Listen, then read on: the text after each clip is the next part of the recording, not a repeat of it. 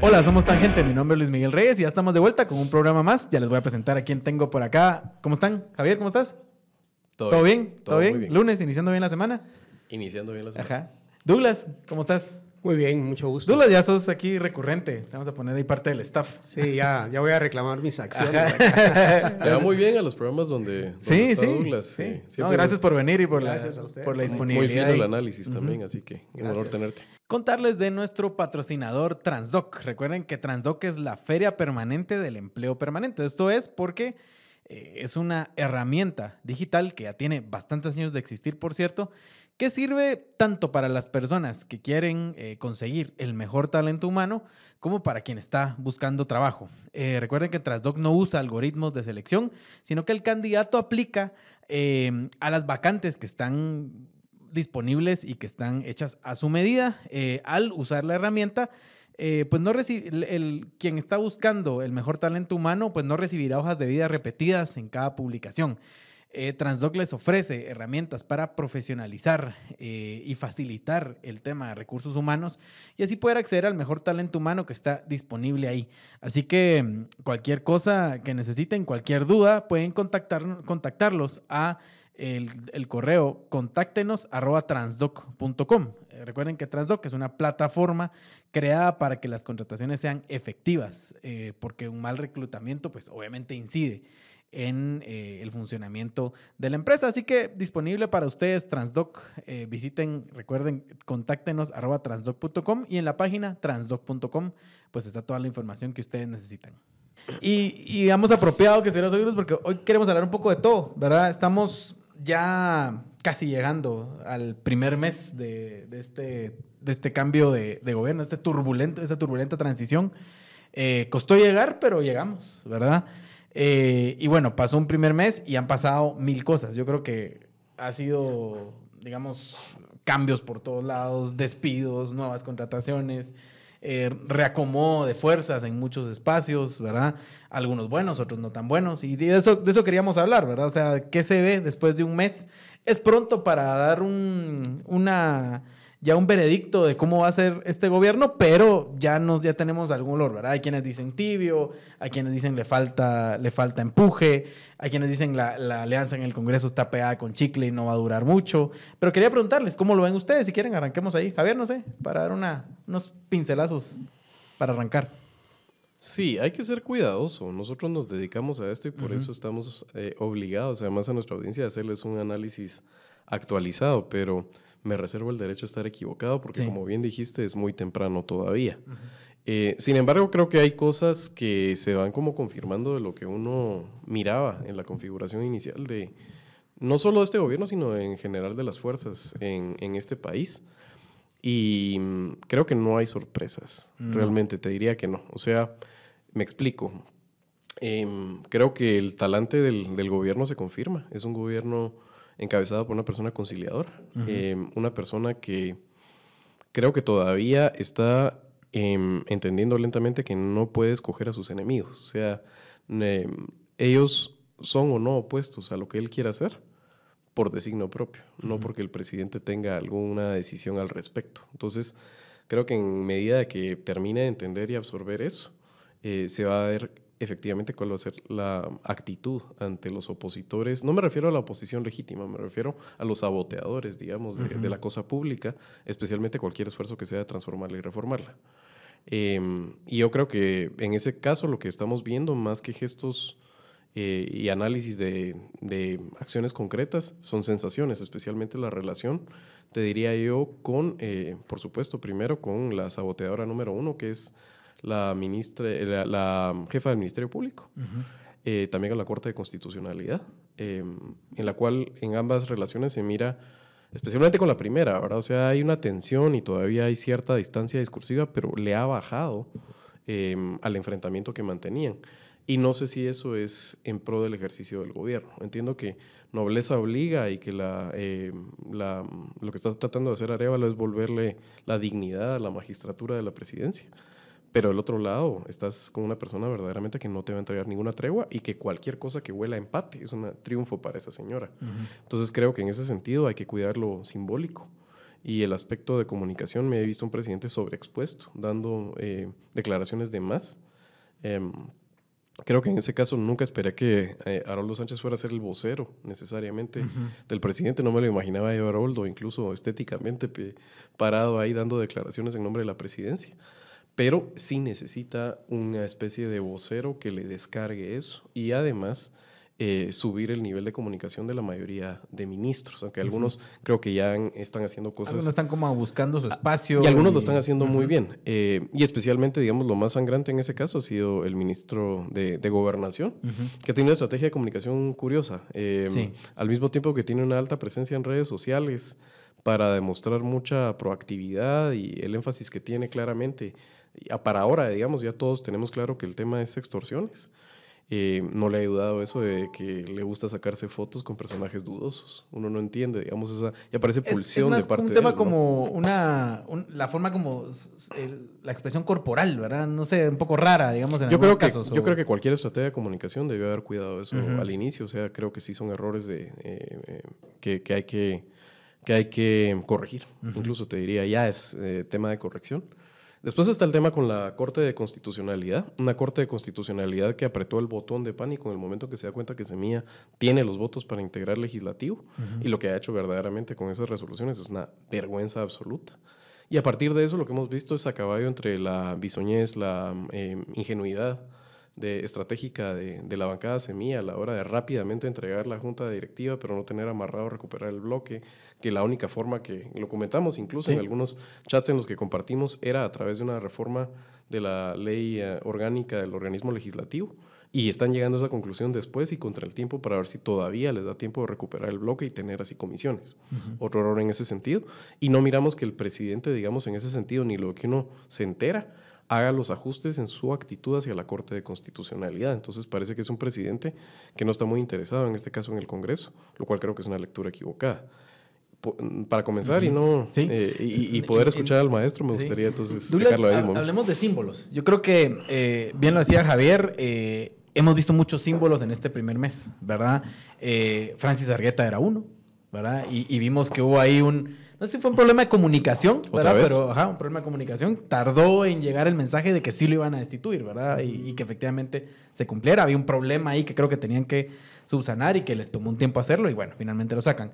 Cosas, seguridad. Yo creo que seguridad, a ver, primero que va a ser un tema de este gobierno, sin duda, eh, pero hay símbolos al respecto. Una es la forma como comunica el ministro en sus redes sociales. Pero también he visto ya un par de momentos en los que hemos, en el Parque Central, ¿verdad? Han desplegado ahí motos y, ¿verdad? Y, crearon una unidad nueva para atender eh, el tema de, extorsiones. Pero también hay, a ver, como cierto ruido en redes sociales, como, como que asaltos en las calles, cosas que seguramente no son nuevas, pero que generan una percepción de inseguridad. Analicemos un poco estos símbolos alrededor de este primer mes del gobierno.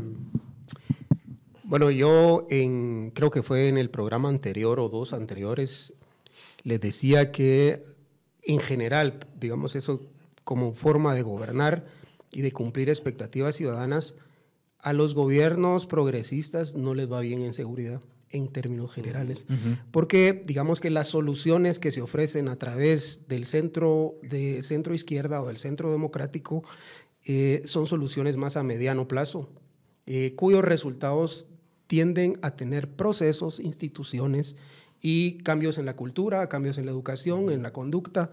Em, y la solución desde la derecha es una solución mucho más punitiva y reactiva. Mano dura. ¿Verdad? Entonces, esa, em, combinado con el mundo que vivimos ahora, que la gente vive a otra velocidad la realidad. Ahora aquí ya no se pueden esperar como tal vez fue en los tiempos del secretario de Comunicación que se pasaba toda la semana preparando el programa Avances del presidente Arzú, para que la gente viera el domingo que había hecho el presidente. Digamos, eso, esa es una realidad que ya no existe, ¿verdad? Eh, eh, la política ya no se desplaza de esa manera. Entonces creo que ahí, ahí hay una, vamos a llamarlo como una brecha eh, ya de por sí de comprensión del, problema. O sea, la gente quiere una reacción rápida, la quiere pronto y además quiere que sea ejemplar. ¿Verdad? Eh, solo ven el caso ustedes de, de- de este abusador de la niña. Fue capturado, todo lo que querramos, pero la gente no quedó conforme. No.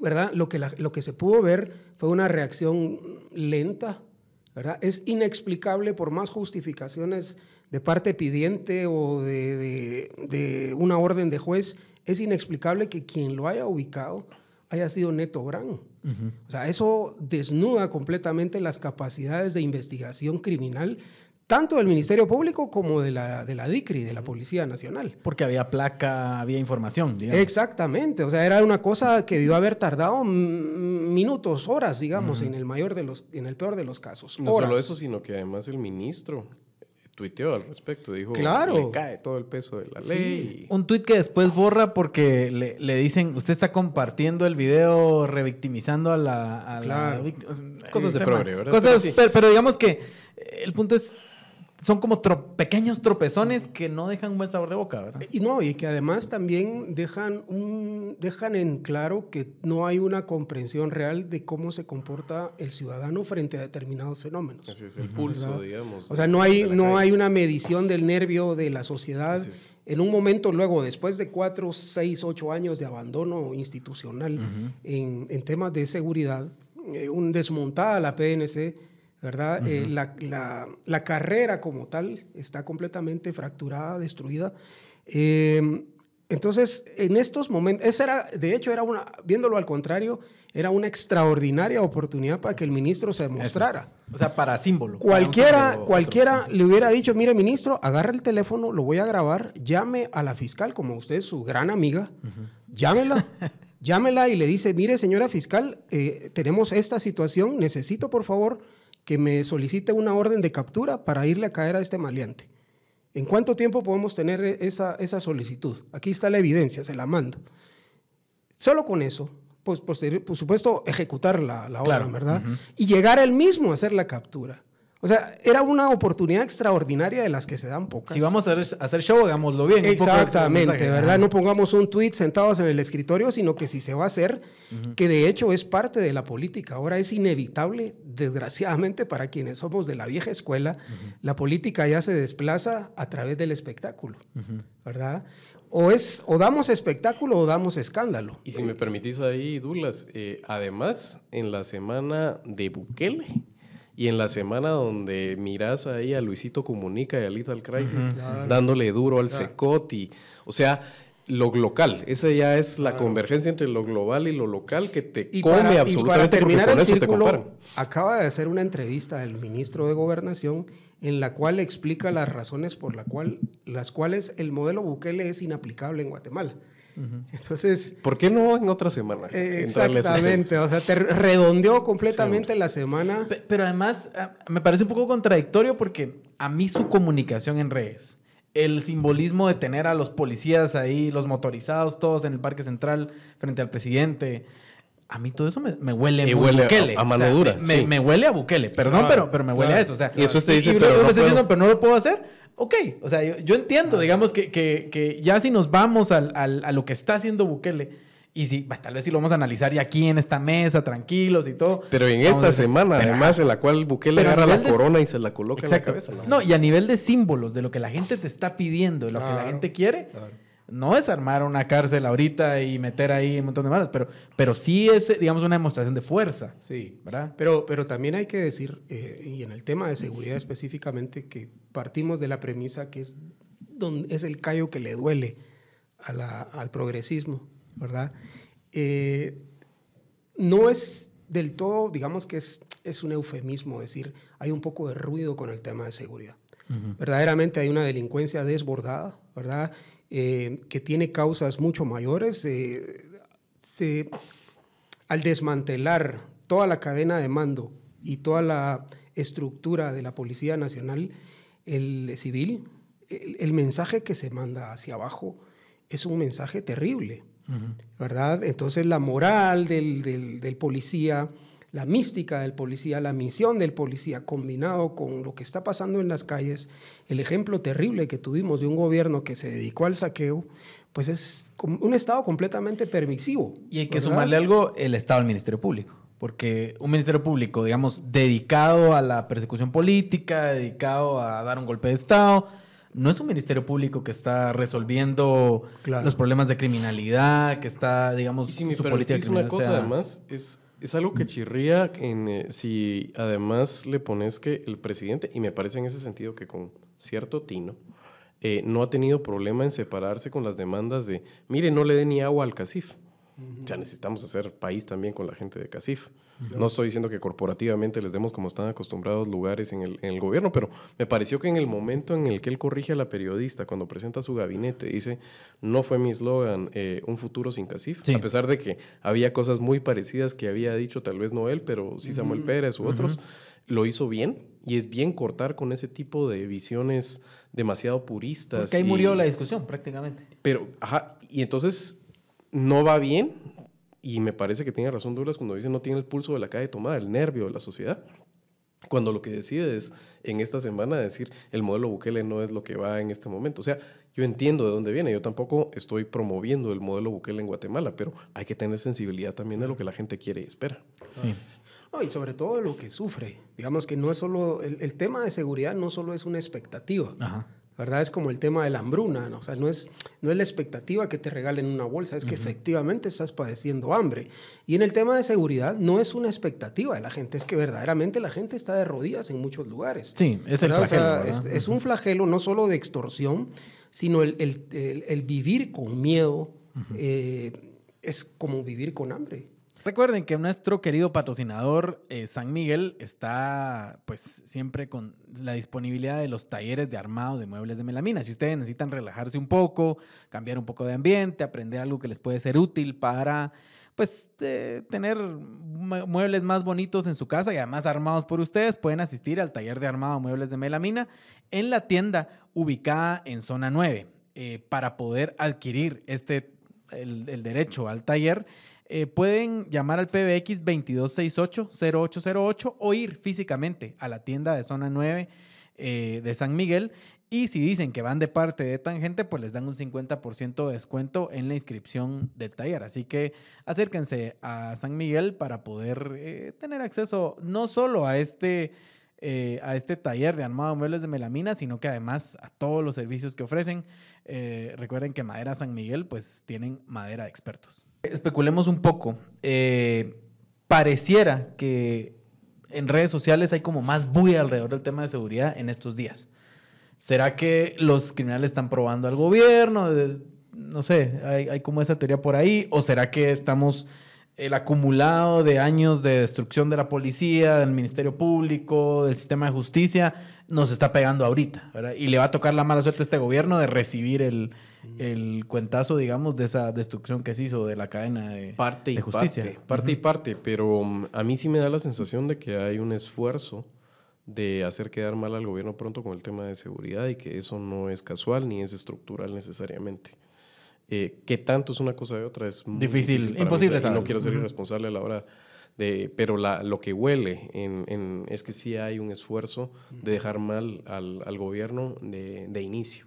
Y Guatemala sí sabemos que existen ese tipo de redes, existen ese tipo de, de coordinaciones, se han hecho, o sea, se les permite a los jefes de las pandillas salir y coordinar y hacer este tipo de olas, eh, se han hecho. O sea, me recuerdo em, en el gobierno de Jimmy Morales, ¿se acuerdan el, los atentados contra hospitales? Sí. Eso no era, eso era claramente orquestado y había una una intención ahí incluso de, sabotear la gestión de Hernández Mac. Entonces, creo que ese tipo de cosas sí suceden en este país y no estamos viendo micos aparejados, pero ¿qué tanto eso tiene que ver con el descuido de lo público, de que está por los suelos, la moral de los cuerpos de seguridad? y eh, Eso es absolutamente cierto también y creo que es más importante quizá. Claro. No, y además que también hay condiciones estructurales que lo permiten, ¿verdad? O sea, de un lado tenés un sistema educativo que la pandemia terminó de desnudar por completo. Tenés ya ahorita una, por lo menos dos generaciones eh, de, estudiantes que han desertado eh, y tienen que tener una salida al mercado. Entonces lo que el mercado les ofrece es nada o la informalidad. Y del otro lado tienen otra oferta que es incorporarse a una pandilla y formar parte de las estructuras inmensas del crimen, de las extorsiones, etcétera, ¿no? Del sicariato. Ellos también están haciendo, haciendo su esfuerzo de reclutamiento en, la sociedad. Ahora, lo que uno esperaría desde un Ministerio de Gobernación es tener una lectura previa a asumir. Que no te enteres por Twitter que te están queriendo hacer un, sistema de pánico, de violencia eh, artificial, digamos.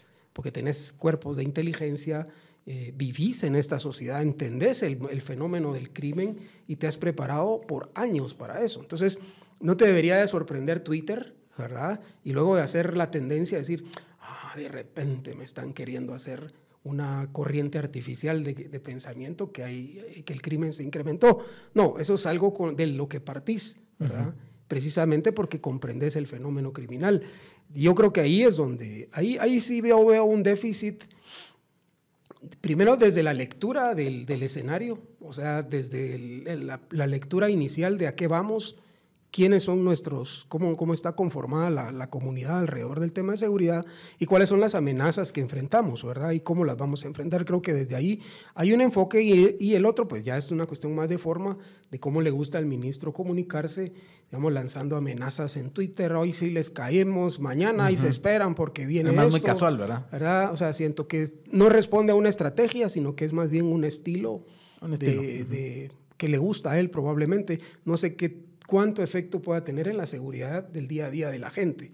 ¿verdad? O si es un tema que lo hace por ego personal. A mí lo que me pasa con esas cosas es que siento que se agotan, ¿verdad? O sea, al principio es una curiosidad, te dice, ah, este ministro está, pero después, después de un tiempo, y si ves que la cosa no camina, te empieza a aburrir, ¿verdad? Ya te empieza a caer mal, te empieza a molestar. Entonces, digamos... O si del otro lado tenés esos errores, ¿verdad? Tomarte la foto con consuelos y después el, el, fiasco de la captura de este agresor de menores. Entonces, en la suma resta hasta termina viéndose mal. Sí, te da un, te da un, te un mal sabor de boca, ¿verdad? Y, y, que hubo cosas que, digamos, eh, para terminar todo ese tema de seguridad y no, no agotarnos en eso, pero digamos las requisas en cárceles, ¿verdad? Que teníamos rato no verlas así con ese nivel de publicidad o fuerza. Yo no recuerdo si el gobierno anterior hizo alguna. Creería que tal vez no, o si sí, tampoco le hicieron mucha bulla, ¿verdad? Eh, no recuerdo una. No recuerdo, ajá, pero a lo mejor, pero que era, me pareció un buen mensaje, digamos, sí, hasta la forma y todo se veía fuerza. Y, y, uno comprende que en el fenómeno criminal ese es el punto neurálgico. La cárcel. O sea, precisamente el tomar el control de las cárceles, eh, un plan que yo no sé por qué no lo hacen, pero es que es tan sencillo de cero llamada desde las cárceles, ¿verdad? O sea, el espectro radiofónico por el que nos comunicamos en telefonía celular es propiedad del Estado. Y el Estado puede perfectamente decir dónde quiere señal y dónde no. Y hasta me imaginaría yo a un presidente vestido con casco como Fujimori botando las, las torres que están cerca de los centros carcelarios. Cero llamadas, cero llamadas. Aunque entiendo que sí ha anunciado esas medidas. Eh, Creo que lo tienen, Ojalá, porque los, eh, porque digamos, si lo dejas... tenemos de estar hablando de esto, Exactamente. Si lo dejas al control, decir, no, tenemos los bloqueadores. Entonces el bloqueador al final eh, se, se, convierte en un café internet que se coloca por horas, ¿verdad? Y cuesta tanto la hora de conexión. Para que tengan hasta router, etcétera. La, otra es que yo sé que se puede localizar de dónde sale una llamada, por ejemplo. Ah, bueno, sí, ¿no? Ese tipo de cosas, pero es pero, tienen claro, digamos que tienen claro que salen de las cárceles. Pero salen de las cárceles porque hay señal en las cárceles. Claro. ¿verdad? que es un tema urgente. Y que no necesitas hacer un secot para mm, cambiar las reglas de juego dentro del sistema penitenciario. Lo, ahí sí hay un tema que es puramente evolutivo, puramente de quererle entrar y sí, pueden seguir habiendo visitas, pueden seguir habiendo régimen, puede haber, observancia de los derechos humanos, pero simplemente no ser los hoteles que son hoy en día las cárceles del país. Tal vez para cerrar este tema con nota medio positiva, creo que sí es un ministro que se, se le ve actuando. ¿verdad? Ojalá las acciones sean en la dirección correcta, ¿verdad? Porque creo que teníamos ya eh, un par de gobiernos en el que ese tema Además que sí es un referente, ¿verdad? y digamos, es, un académico que ha estudiado el tema. Más que, un académico, o sea, sí es un tipo que, que ha hecho eh, trabajo en, en, ese sector, eh, no meramente construcción teórica. Eh, entonces, creo además que por su breve paso que tuvo anteriormente en el, en el Ministerio de, de la UNE, perdón, en el Ministerio de Gobernación en tiempos de la UNE, si es una persona que está completamente interesada en hacer esta vez lo que salir como no salió esa vez. Entonces, eh, es muy temprano. Yo solo remarco que sí son eh, llamadas tempranas, eh, tal vez de alerta y tal vez muchas cosas son estético, es lo que se mira hacia afuera. Eso. Pero eh, no es para echarlo en saco roto porque em, además comunicación es repetición. Entonces en el momento en que esto empieza a volverse eh, masticado, y no con eso quiero decir que nosotros queremos estar interesados en ampliar el- una corriente de crítica exacerbada hacia el Ministerio de Gobernación, pero si se vuelve un patrón sistemático, se vuelven verdades, ¿verdad? autocumplidas. No, de, hecho, de hecho, para resaltar, yo creo que solo estas dos semanas ya es un récord en, en decomiso de, de estupefacientes. Sí, eh, que ¿verdad? eso es... Que esa es la otra contraparte, esa es la otra cara de las cárceles en el crimen. ¿verdad? Los dos fenómenos que producen el crimen a gran escala son las cárceles y el narcotráfico. ¿verdad? Entonces, controlar ambas y centrarse en controlar ambos fenómenos es mucho más estratégico que tuitear, para ponerlo en esos términos. ¿verdad? Claro. Puedes ni siquiera no decir nada, pero el golpe certero de quitarles, en este caso fueron, creo yo, ayer, solo ayer fueron 60 y algo millones de quetzales. O sea, les estás quitando poder de fuego a alguien que ejerce violencia criminal en el país y a los otros les quitas la forma de comunicarse, entonces les, les cerras sus suministros por medio de los cuales se abastecen de recursos y extorsionan O a la gente. hay buenas señales, cosas que se han comunicado que está bien y otras que a lo mejor hay que graduar un poco para ajustar el. Y, no evi- el y evitar sistema, que ¿verdad? no te saboteen lo que Eso es estratégicamente son logros, ¿verdad? Sí, y, y no caerte en cosas que a lo mejor son muy simbólicas, como lo del, lo de este abusador de menores, ¿verdad? Que a lo mejor fue un paso en falso y que mejor era anunciar, ya lo capturamos y está. Así es. Para eso ya está frente al juez, ¿verdad? Una cosa así. Calladito. Exacto. Hasta que Pero lo ya, tenés, ya lo tengo, ¿verdad? Ya.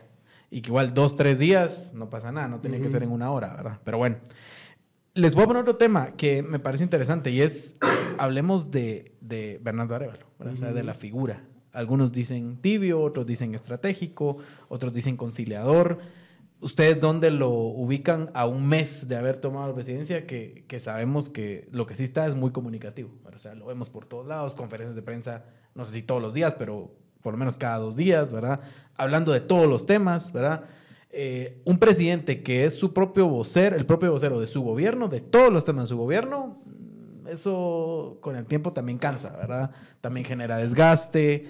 Eh, no sé quién fue el último presidente tan activo. Otto Pérez Molina, me recuerdo que era, él era muy activo también, ¿verdad? Muy comunicativo. No sé, ¿qué ven ustedes? Depende cómo lo hagas. Eh, Bukele y AMLO son sus voceros. Sus propios voceros. Y AMLO Eh, diario y, Diario. y eh, largo. Pero haciendo eh, el ejercicio pedagógico de explicar quién es el villano y quién es el, el- el bueno en todo, en todo momento. Y esa parte creo que hay un, un déficit aquí. Em, creo que cuando me decís, me dijiste tibio, estratégico y moderado. o- o conciliador, digamos. ¿Cuál es el...? Yo creo que es todo al mismo tiempo. de veras, sinceramente creo que es todo al mismo tiempo. Em, creo que es un presidente prudente en este caso, eh, poco dado al arrebato. Entonces también la corrección de rumbo va a ser en ese, eh, a esa velocidad, lo cual otra vez no va necesariamente con la sensibilidad de los tiempos. Em, pero yo creo que hay que seguir eh, confiando en ese sentido que el proyecto Arevalo no está comprometido y la visión es la que hemos dicho. No es un proyecto reformista de darle vuelta al Estado, sino es un proyecto de estabilización de lo público y de limpieza. Eh, y aún algunos nombramientos que nos dejan cejas arqueadas, por ejemplo, o porque a alguna velocidad no suceden. Francis Argueta mencionaste en algún momento. Otra vez, ¿verdad? O sea, no importa quién está deba- debajo de Francis Argueta, podría ser peor, pero había que removerlo desde el día uno. Sí. Yo te diría, eh, no sé cómo funcionan, tal vez estoy hablando incluso, hay impedimentos legales, pero el CHN es Alibaba y la- los 40 ladrones, ahí había que hacer rápido cirugía y quitar a la persona que estaba a cargo, no importando quién estuviera debajo otra vez, es un mensaje, aquí los tengo, los estoy viendo.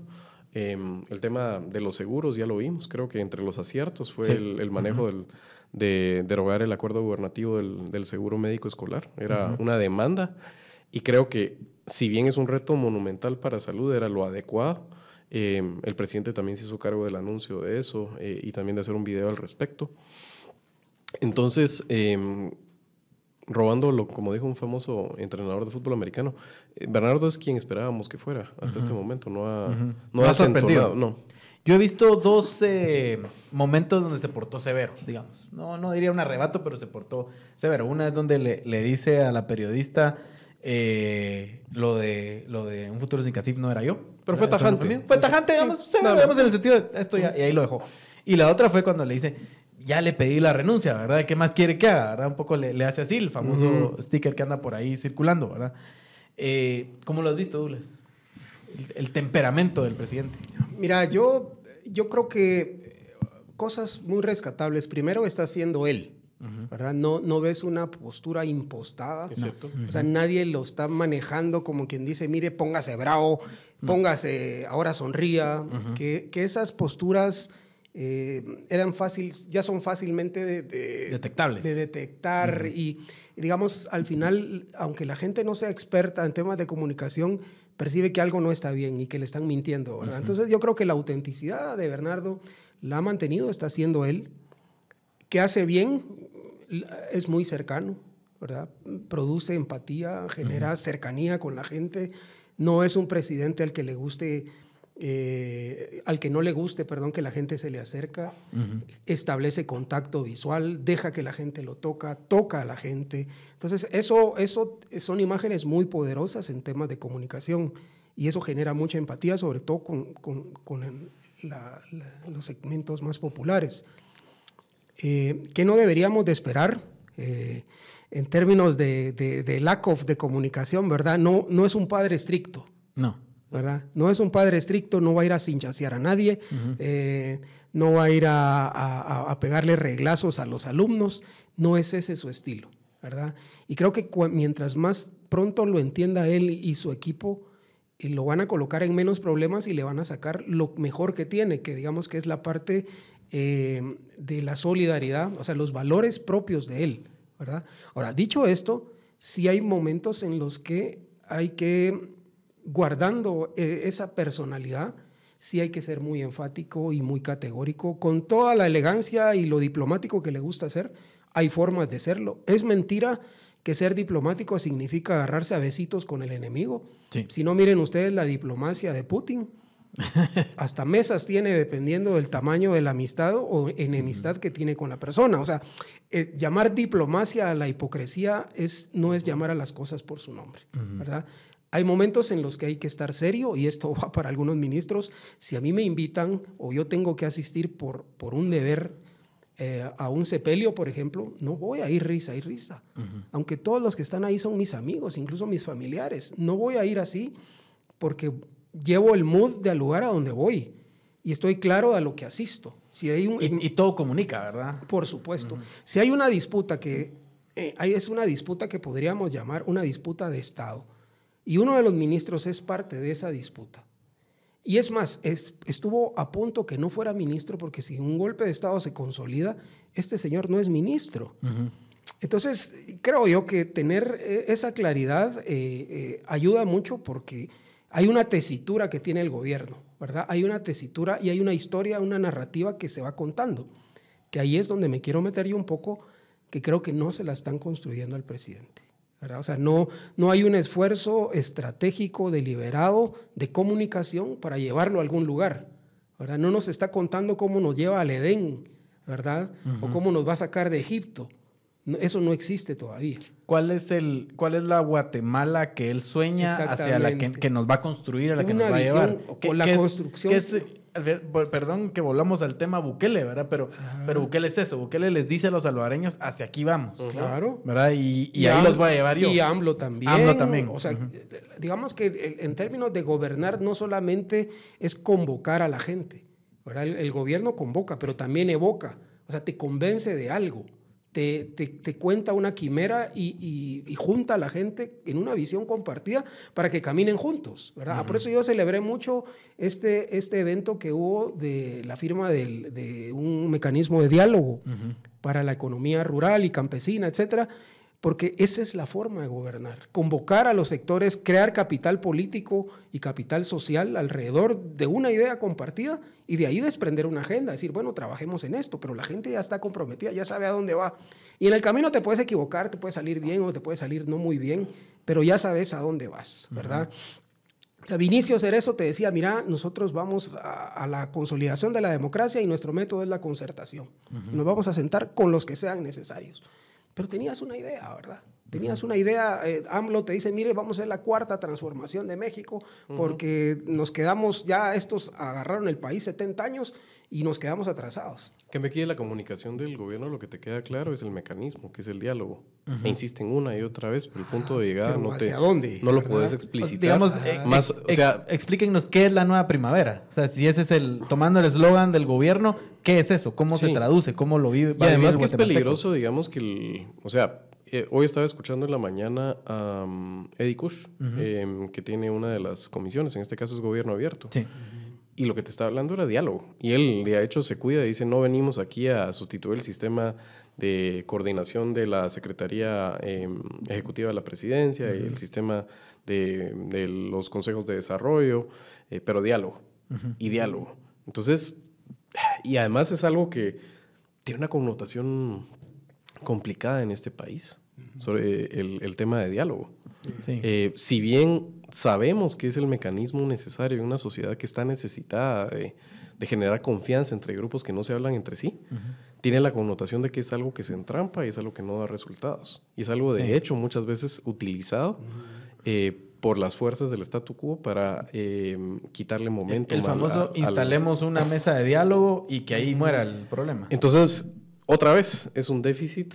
Si se dan cuenta, estamos siendo consistentes. Más allá de que Arevalo no sepa a dónde ir, que yo creo que sí sabe, más allá de si Francisco Jiménez sepa el fenómeno de la criminalidad y cuáles son sus prioridades, em, más allá de lo que estamos hablando, sea un gobierno sin brújula, es un gobierno que empieza a ser sistemático, que necesita mejorar su operación de comunicación.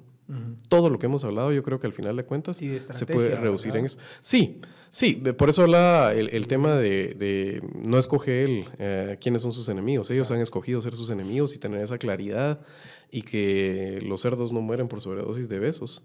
Es, necesario en la, comprensión y eso te va a llevar obviamente a, hacer una estrategia de cómo acometer eh, con esos eh, adversarios eh, decididos. Pero inicialmente creo que el tema de comunicación es lo que en este caso debería ser la prioridad para hacer ajustes. Y, mira, para, para tomar un ejemplo en lo micro o en lo sectorial, el ministro de Agricultura lo está haciendo muy bien. O sea, está llevando ese ABC. Dice, mire, primero los convoco, nos reunimos, establecemos un mecanismo para crear una visión compartida, donde ya estemos todos claros de qué queremos y hacemos una agenda para ejecutarla. Tenemos cuatro años, aunque yo no esté los cuatro. Es decir, miren, nos ponemos de acuerdo. Primero los, convoco, creo un espacio para que haya una instancia en donde se expresen. Los escucho, creamos en conjunto, yo los escucho, ustedes me escuchan, escuchamos a los otros. Creamos una visión, de esa visión sale una agenda, que al final en las, el, el, eh, la razón de ser del Estado es crear políticas públicas. Lo traducimos a políticas públicas y lo ejecutamos. Y nos va a ir mejor o peor, pero tenemos una brújula, ¿verdad? Vamos, sabemos hacia dónde vamos. En el año 1 podemos decir avanzamos solo el 20% o solo el 5%, pero no vamos a terminar el año diciendo, bueno, hicimos lo que pudimos, ahí estuvimos, pero sin ningún mecanismo cómo medir el avance que tuviste. Creo que educación está empezando por esa misma vía, escuchando, convocando es lo que se hace, es lo que hay que hacer. Y a, nivel de gobierno, pues por supuesto hay que hacer también, saber a quién sentar a la mesa y por supuesto saber a quién no sentar. Parismart, nuestro querido patrocinador, ese patrocinador que les cuida el hígado, básicamente. Si ustedes van a salir de repente un viernes, un sábado, un jueves, y se, piensan que se pueden tomar un par de cervezas, un par de copas de vino, pues les recomendamos la pastillita de Parismart. Parismart la venden en todos los Super 24 y farmacias que ustedes visiten es un producto bastante bueno. Aquí en Tangente lo, recomendamos y les sirve para protegerlos, para no amanecer al día siguiente de goma. sino que amanecer bien, después de un par de copas, por supuesto, nada de excesos, pero lo importante es que nos protejamos, así que Parismart, ya saben, lo pueden encontrar, el, el precio es muy accesible, cuesta 10 quetzales la pastillita, y si quieren comprar la cajita, pues cuesta 100 quetzales. Parismart en cualquier lugar que ustedes visiten. Hay un mensaje recurrente eh, tanto en el Ejecutivo como en el Legislativo, que es puertas abiertas, apertura, ¿verdad? Yo creo que, y ese es digamos, condición necesaria, pero no suficiente para decirnos hacia dónde vamos, ¿verdad? Porque puertas abiertas creo que es un mecanismo, no es el objetivo, ¿verdad? Eh, pero es algo que se repite. ¿verdad? Hoy vemos un Palacio Nacional abierto. Yo creo que tenía rato de no ver tantas veces el interior del palacio como lo he visto ahora en, en diferentes espacios, porque eh, el presidente se lo camina por todos lados y da mensajes parado aquí, parado allá. Creo que es un, es un mensaje interesante, ¿verdad? Lo hemos visto parado en el, en el balcón. Después de tener un presidente que se escondía, porque era eso, ¿verdad? Se escondía en mensajes pregrabados, todo prefabricado. Eh, ya para el final pasaba un buen tiempo sin que nadie lo viera en público, por, por las razones que sabemos que estaba enfermo, que dice él que nadie se enteró, pero todo el mundo se enteró. Eh, y también lo mismo en, en, el legislativo, ¿verdad? O sea, veíamos una junta directiva escondida, ¿verdad? Sí. Escondidos al miedo de que los lincharan en la calle o que se les metieran ahí. Y hoy el presidente del Congreso dice, miren, es un Congreso de puertas abiertas, pasen al palco, chiflennos, saquean, lo que sea, a ver cuánto dura eso, ¿verdad? Pero digamos que por ahora el mensaje es bueno. Eh, hacia dónde nos lleva ese mensaje o si tiene algo de sustancia, yo creo que ahorita ah, es un buen sí mensaje. Tiene. Contanos. O sea, todo gobierno va a ser alérgico a la crítica uh -huh. y vamos a empezar a ver si esta arrecia y que sin duda van a haber eh, desaciertos y van a haber críticas merecidas, porque otra vez me deja la sensación de que esta conversación que estamos teniendo, qué bueno que es para un público sofisticado como el de Tangente, ¿verdad? Porque no quisiera yo que se viera como sí. una como personas que se están poniendo nerviosas apenas no. eh, uh -huh. Cuatro semanas de iniciado el gobierno. Eh, porque sinceramente yo sí creo que hay una diferencia del día y la noche con la gente que nos gobernaba antes. Uh -huh. Este no es un gobierno de criminales, al contrario. La uh -huh. gran mayoría del proyecto es gente que sabe de sus temas uh -huh. y gente bien intencionada y gente verdaderamente democrática. Entonces yo te digo que sí hay sustancia en esa apertura. Claro, cómo se maneje cuando la crítica sea merecida va a ser otra cosa. O sea, en el momento en que hay alguien que se salga del huacal y veamos que es corrupto, ¿qué hace este gobierno con esa persona? Esas son pruebas de fuego uh -huh. complicadas. O en el momento en que haya desatinos porque la gestión es así, porque uh -huh. uno se equivoca, solo se equivoca el que hace. ¿Cómo manejan eso? Pero de momento yo creo que no nos cabe la menor duda que aquí los periodistas y sus vidas y sus carreras no corren riesgo bajo la administración de Arevalo ni va a haber persecución, uh -huh. por muy críticos, eh, incluso que injustos que sean. Y eso que hemos visto, que vos pusiste de ejemplo el, el Palacio, sin duda es el talento de, el, el, talante de, de Arevalo. O sea, uh -huh. yo sí creo que eso lo, va a practicar lo que ha dicho y lo que estamos empezando a ver en ese sentido, sin duda. Sí. Y, y, tal vez ahí el tema es, eh, estamos siendo hipercríticos en este punto. Lleva un mes, ni siquiera un mes, faltan un par de días para el mes. Eh, apenas estamos viendo unas primeras señales. Había que reconstruir, porque habían cosas destruidas, saqueadas. Eh, la, la, Policía Nacional Civil la destruyeron. Sí. Y eso no fue el gobierno anterior, eso fue el gobierno de Jimmy Morales. ¿verdad? Sí. O sea, entonces, eh, ese proceso de reconstrucción es un chance aparte del que ya tenían de llegar a gestionar. Y que va consistente, o, o por lo menos es lo que yo empiezo a ver.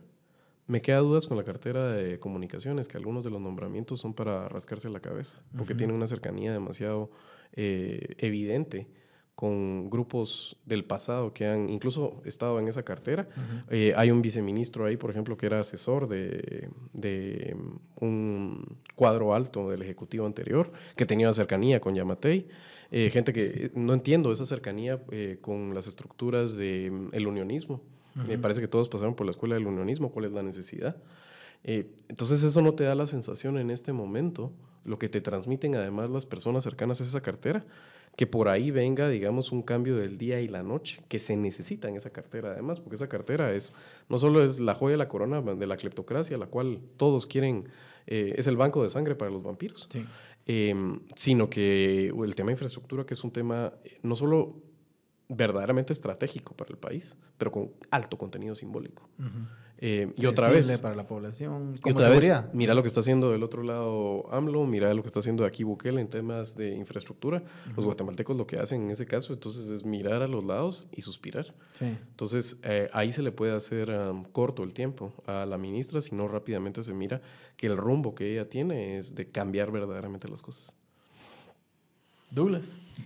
Sí, yo lo he dicho que en el tema de de infraestructura, digamos como política sectorial, sí se requiere una cirugía mayor. O sea, ya, no, ya no basta con administrar lo existente porque hay cosas que no tienen remedio y que estamos a las puertas de también un cambio de paradigma en la construcción, eh, en la contratación y en los mecanismos de gestión de la obra pública. Así es que eh, vamos tarde en todos, ¿verdad? Vamos tarde en todos y esta sería una extraordinaria oportunidad porque se conjuga el momento político en el que la gente está dispuesta a escuchar nuevas propuestas o nuevas formas, eh, porque además se necesita y, porque también es una forma, eh, digamos, más asertiva, más estratégica para desmontar estructuras que han nacido, vivido y reproducido alrededor de la obra pública.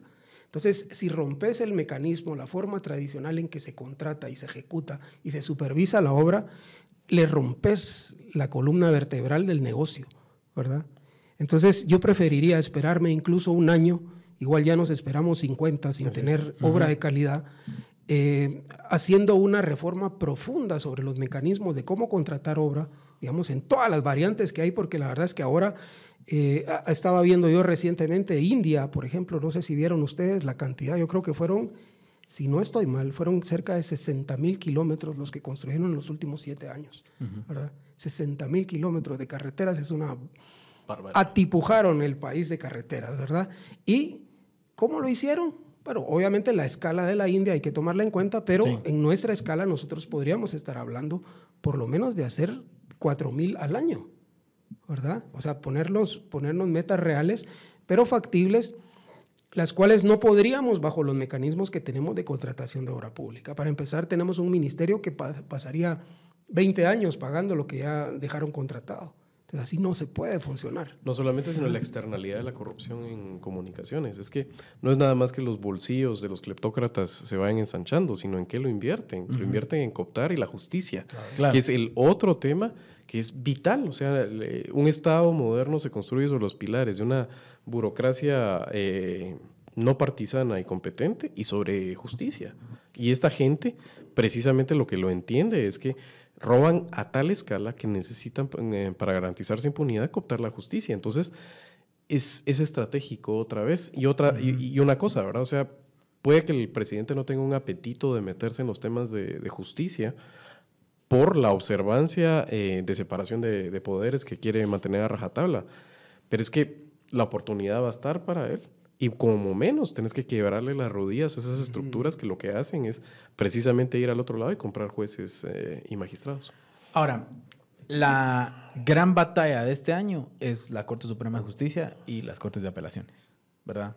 En donde, digamos, la alianza oficialista vamos a ver si aguanta, si tambalea o si cada quien jala por su lado. Porque, digamos, hay una opción de que estas, estas eh, fuerzas que, tienen recursos y que, y que su base de operaciones es el, sistema de justicia, van a estar peleando y tomando los espacios que ya tienen, eh, peleando por nuevos espacios, eh, y si pueden, que, que, ese, que ese sea como la cuña que le meten a este gobierno para tenerlo controlado. O sea, ponerle una Corte Suprema de Justicia y ponerle las Cortes de Apelaciones para el, para el tiempo que les queda, digamos eso, y la, y la Corte de Constitucionalidad casi que le pone al gobierno el, el parte del tono cómo se va a ver esa pugna. No estoy pidiendo que adivinen, pero digamos que, se empieza a ver, que se empieza a sentir por ahí. Yo creo que no hace falta, desgraciadamente, adivinar, porque es que si no hemos cambiado las reglas, no podemos esperar resultados diferentes.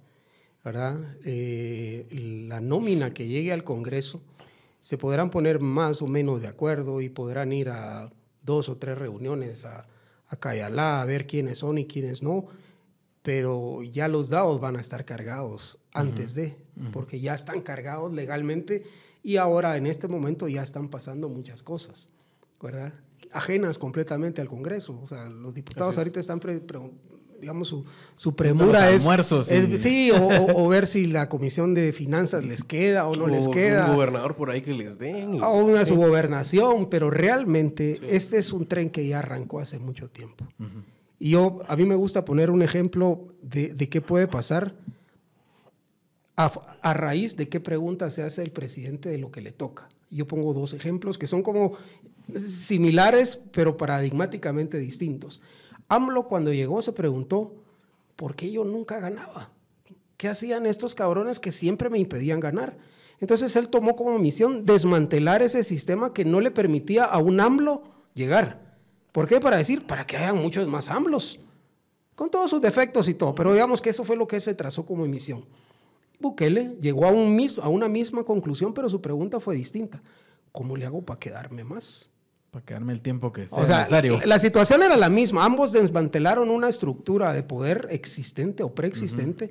Pero AMLO, la- digamos que AMLO fue más benéfico porque solamente lo que él quería era para que ya nadie más tuviera que pasar lo que él pasó los 30 años que le llevó a él derrotar al PRI o cualquiera de sus variantes. En cambio, Bukele llegó en un momento en el que dice, ¿cómo desarticulo a estos para que ya nunca más me puedan ganar? Ahí depende, son- son- de- depende qué tan, tan democrática sea la fuerza que llega a romper la ¿O qué estructura. país te toca? O sea, ¿verdad? en México no vas a poder hacer algo donde Claro. despertas el porfiriato otra vez y te perpetúas Claro, en pero el si poder. nosotros nos preguntáramos... Aunque AMLO lo hubiera querido. ¿verdad? Sí. Si nosotros nos preguntáramos, que creo que la pregunta, y no es una pregunta del presidente, sino colectiva, ¿cómo hacemos para que ya no vuelva a haber un Yamatei? Así es. Ujú. O sea, eso creo que es una reflexión de país. ¿Cómo le hacemos para que nunca más un presidente llegue y capture todas las instituciones del Estado para su favor? Eh, y, y- y las y las ponga a su servicio propio. O sea, tenemos que encontrar la forma institucional y yo creo que ahí ese, solo ese, esa beta podría ya darte para un gobierno. No por mí, no como hago yo, Bernardo, para tener la gloria, sino cómo le hacemos para que nunca más haya un Así acá. Y yo creo que ahí tenemos una agenda porque precisamente las condiciones que generaron un Yamatei prevalecen, con excepción de la presidencia de la República y una leve esperanza en el Congreso. Pero de ahí las condiciones siguen intactas. Entonces, si no las modificamos, vamos a repetir ese fenómeno porque no hemos cambiado la base, la estructura que produce ese tipo de liderazgos. Y puede ser peor, porque el fracaso de un gobierno que tiene espíritu democrático, que yo comparto con vos que este, bueno, parece tenerlo y, y lo que se ve, digamos, yo, yo, yo sí le creo a Arevalo su, su vena democrática, ¿verdad? O sea, la ha demostrado y la Y que tiene no es ahí, fe, es análisis. ¿verdad? Sí, o sea, o sea, se, le ve pues, ¿verdad? O sea, se, se sabe que la tiene, ¿verdad? Por, por su trayectoria. Eh, pero lo que venga después puede que, si fracasa esto estrepitosamente, Pero otra vez, tener la claridad. Creo que con el tema justicia, y vale la pena repasarlo brevemente, pero en manos de quién está la lista que llega al Congreso, y por eso dice Douglas, estos están en otro tema ahora, donde se está jugando en este momento son esas redes eh, del gremio de abogados y eh, en las universidades. Recordemos cómo es el sistema, son comisionados. Eh, los, son los rectores de las, ah, los decanos, perdón, Los de las decanos de facultades fa- de, de derecho, derecho. de derecho, el organismo judicial y el gremio. Eh, y ahí hay un sistema de alocación que es pues, por parte de Hunt. Y está claro, tanto lo que hay en el organismo judicial como lo que hay en el gremio, eh, hay una red que yo creo que por terribles que puedan ser las otras redes y que en la Guatemala del futuro no quisiéramos ver ninguna de esas, incluso esas podría hacerse algún tipo de acuerdo de contención contra la amenaza más grande, que es la red que tiene en este momento tomado el Colegio de Abogados y, y- y Notarios. Y, y si quieres que le ponga apellidos, es la red que el- eligió a Néstor Vázquez. Así de simple.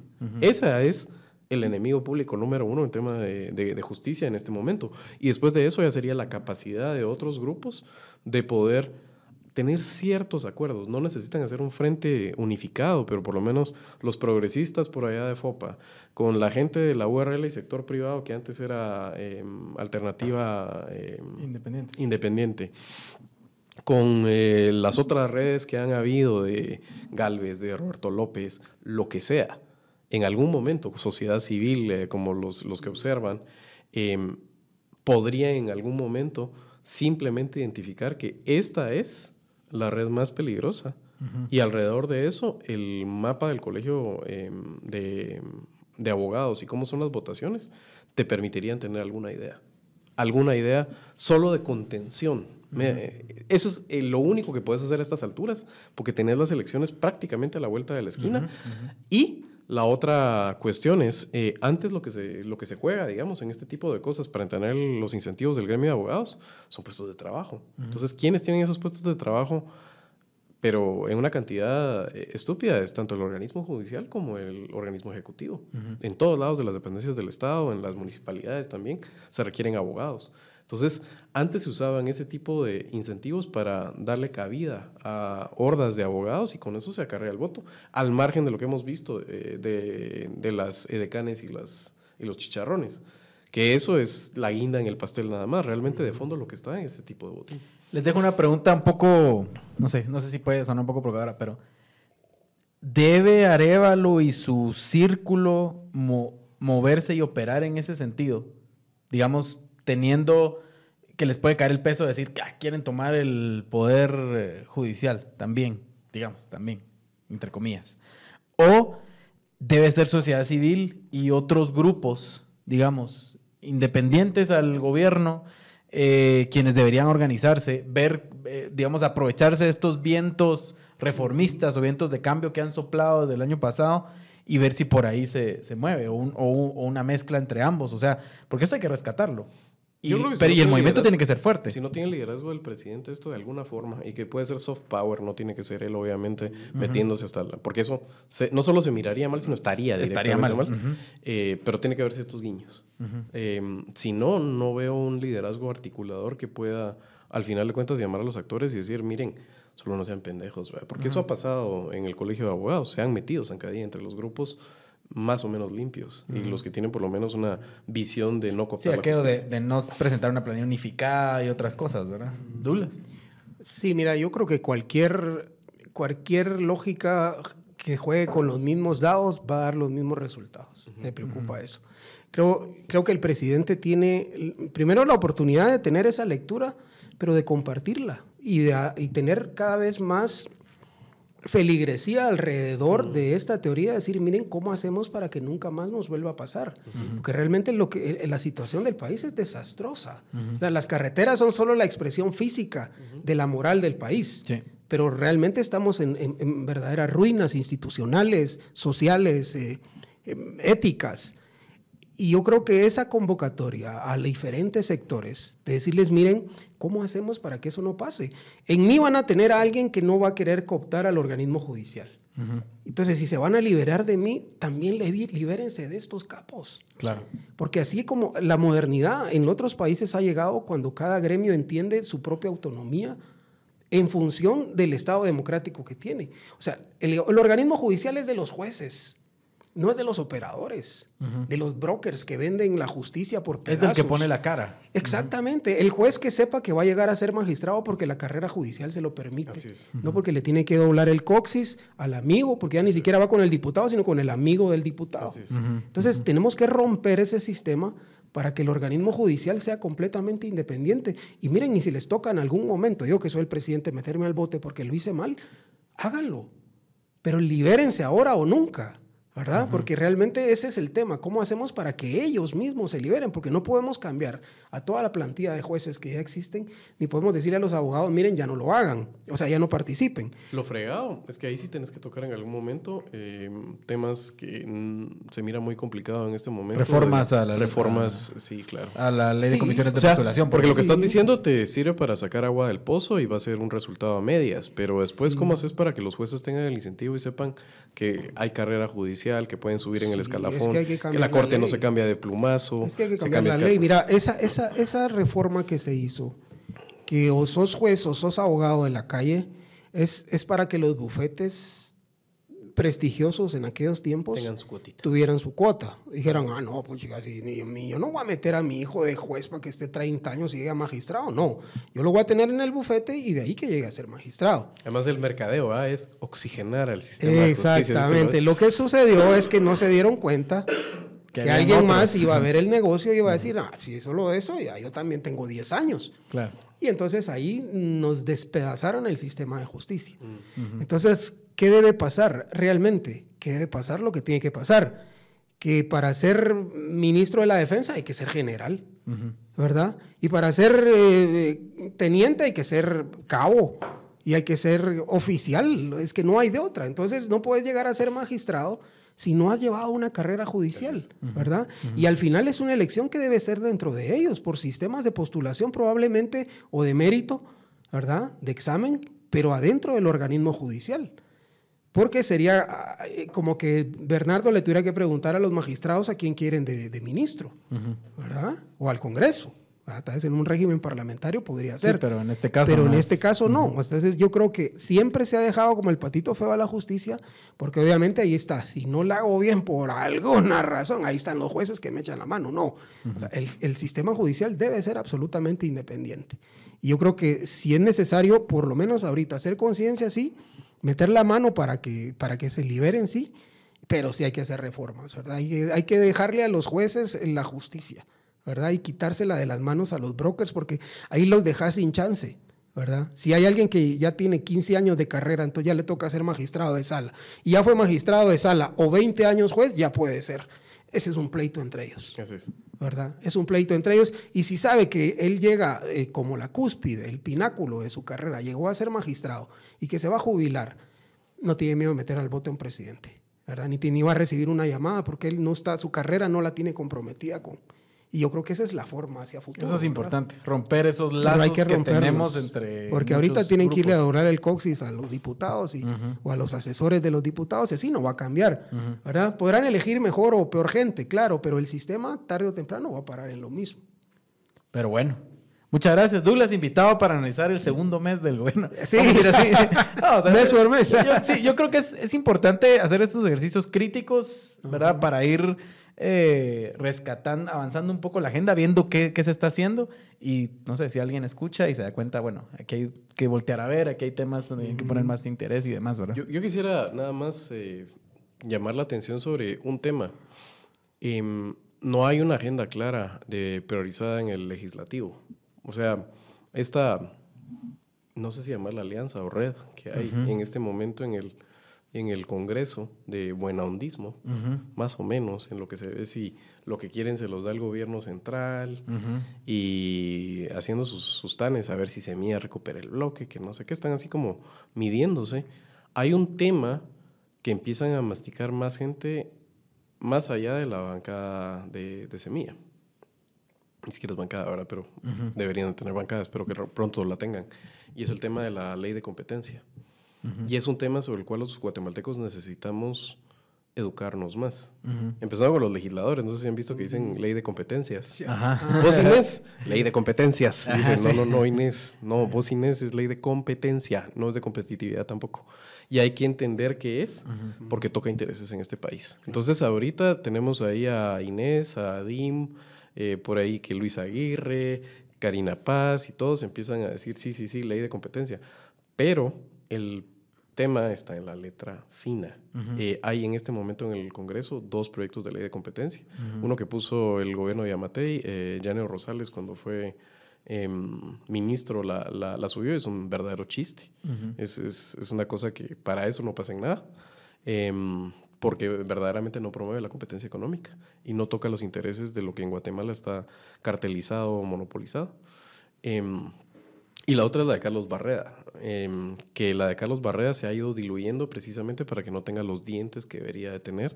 Una institución que lo que hace básicamente es detectar las prácticas eh, que no son legítimas y de competencia económica para que eso tenga beneficio tanto para los usuarios como de crecimiento económico.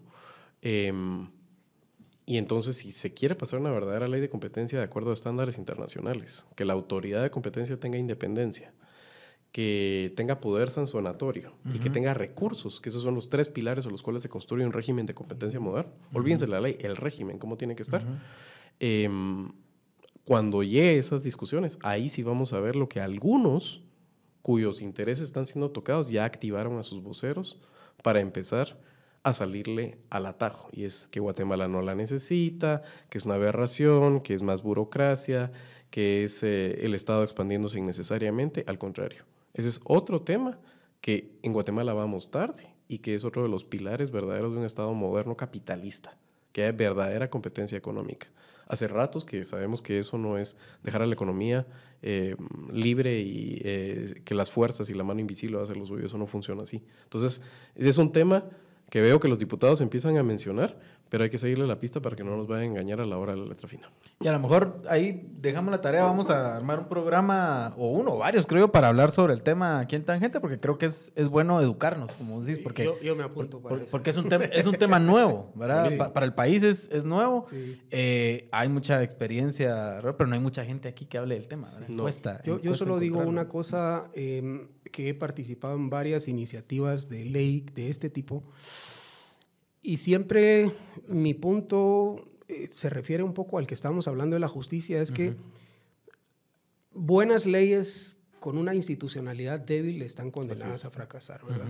Entonces, cuando hablábamos, traigo esto como ejemplo, cuando se hablaba de la ley de minería, por ejemplo, que decían que si las regalías tenían que ser de 6, de 8, de 10, de 20, 50 hablaban, no nos sirve de mucho con la institucionalidad que tenemos porque hay un MEM que no sabe ni siquiera, no tiene ni siquiera los laboratorios para saber el porcentaje de oro y de plata que se genera en un doré cuando producía oro montano, por, montana, por ejemplo. Entonces, es a la creencia de lo que dice el, dueño de la mina. Dice, mire, ahí va un contenido tanto de oro y tanto de plata. Y aquí está la regalía, Nosotros no tenemos la capacidad y ni siquiera tenemos la capacidad de saber si lo que está exportando es lo que dice que está exportando, ¿verdad? Por el caso de ferroníquel. Y al final lo que sucede, y es lo que me preocupa a mí con esta ley de competencia, es que la autoridad competente, eh, con todos los dientes que se le quiera poner y todo, no se convierta más que en otra institución a cooptar bajo un sistema que coopta todo. Entonces al final solo dicen, ah, sí, pues ahí está la cosa. Bueno, entonces ya sabemos que le tenemos que apuntar a, poner ahí, es estratégico poner al, al del, al del Mineco. Entonces ya nos pusieron un puesto más de tarea, muchachos. Entonces, ¿cómo le entramos a eso? Ya tenemos el Ministerio Público, la CC. Entonces, otro más para la lista porque es un sistema que permite que lo copten. Claro. Y es más la reflexión, ¿cómo hacemos para que no nos regrese otro Yamatei? Por eso es que tenga dientes, pero es que tenga independencia, ¿verdad? Claro, y recursos. sí, pero es que el IMP también se suponía que tenía. Sí, sí o sea, las entidades autónomas son mientras, no hagamos esa reflexión de cómo hacemos para que no nos regrese Me gusta esa visión crítica porque creo que son es la discusión que hay que tener, digamos, en, este espacio. Pero bueno, invitado a Douglas, entonces, cuando se tenga la discusión también para armarla por aquí. Mucho gusto. Y bueno, con ustedes volvemos con más tangente mañana. Adiós. Chao. Chao.